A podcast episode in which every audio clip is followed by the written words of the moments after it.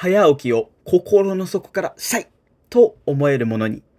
ヘレヘレラジオ翼を授かりたいのミニマリストゲントです。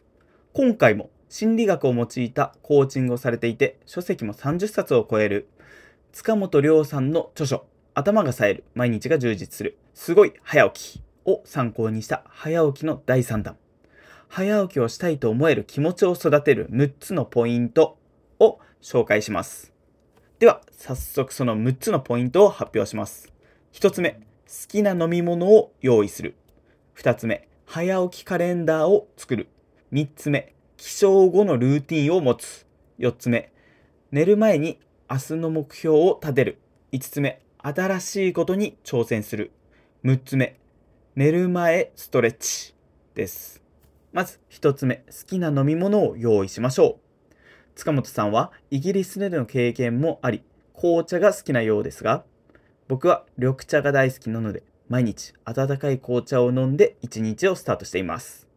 確かにこの本を読んでいて、緑茶を毎日飲むように意識しだしたのですが、テンションが上がる気がしています。二つ目の早起きカレンダーを作る。起床後にやることをメモして記録として残すことで自分の頑張りを見える化するというのが大切です。そうしてカレンダーがどんどん埋められていく光景を目にすると気持ちよくなり、またやりたい、さらにやりたいという気持ちになるのでワクワク感が増すんですね。3つ目、起床後のルーティンを持つ。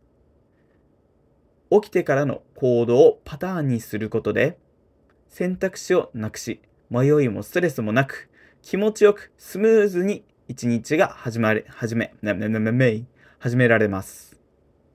四つ目、寝る前に明日の目標を立てる。四つ目の明日の目標とは、寝る前に起きたらやりたいと思える目標を持つということです。ポイントは自分ならできる、やってみたいと思える目標を立てることです。そうして一つ一つ目標を達成していくと自分で自分の期待をに応える自己効力感を高められるので、それが自信につながり、成功を引き寄せます。5つ目、新しいことに挑戦する。新しいことに挑戦しましょう。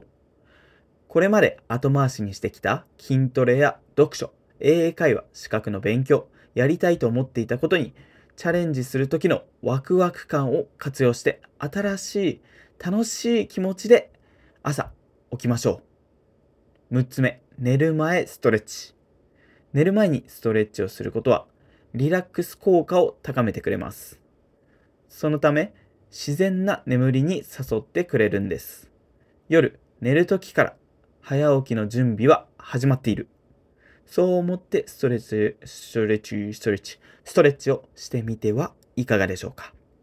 ということで、今回はワクワクして朝早起きができるちょっとしたコツを紹介しました。まずは一つでもいいので生活に取り入れてみてはいかがでしょうか。今回もお聴きいただきましてありがとうございました。ゼントでした。では行きますよ。せーの。ヘレヘレではまた。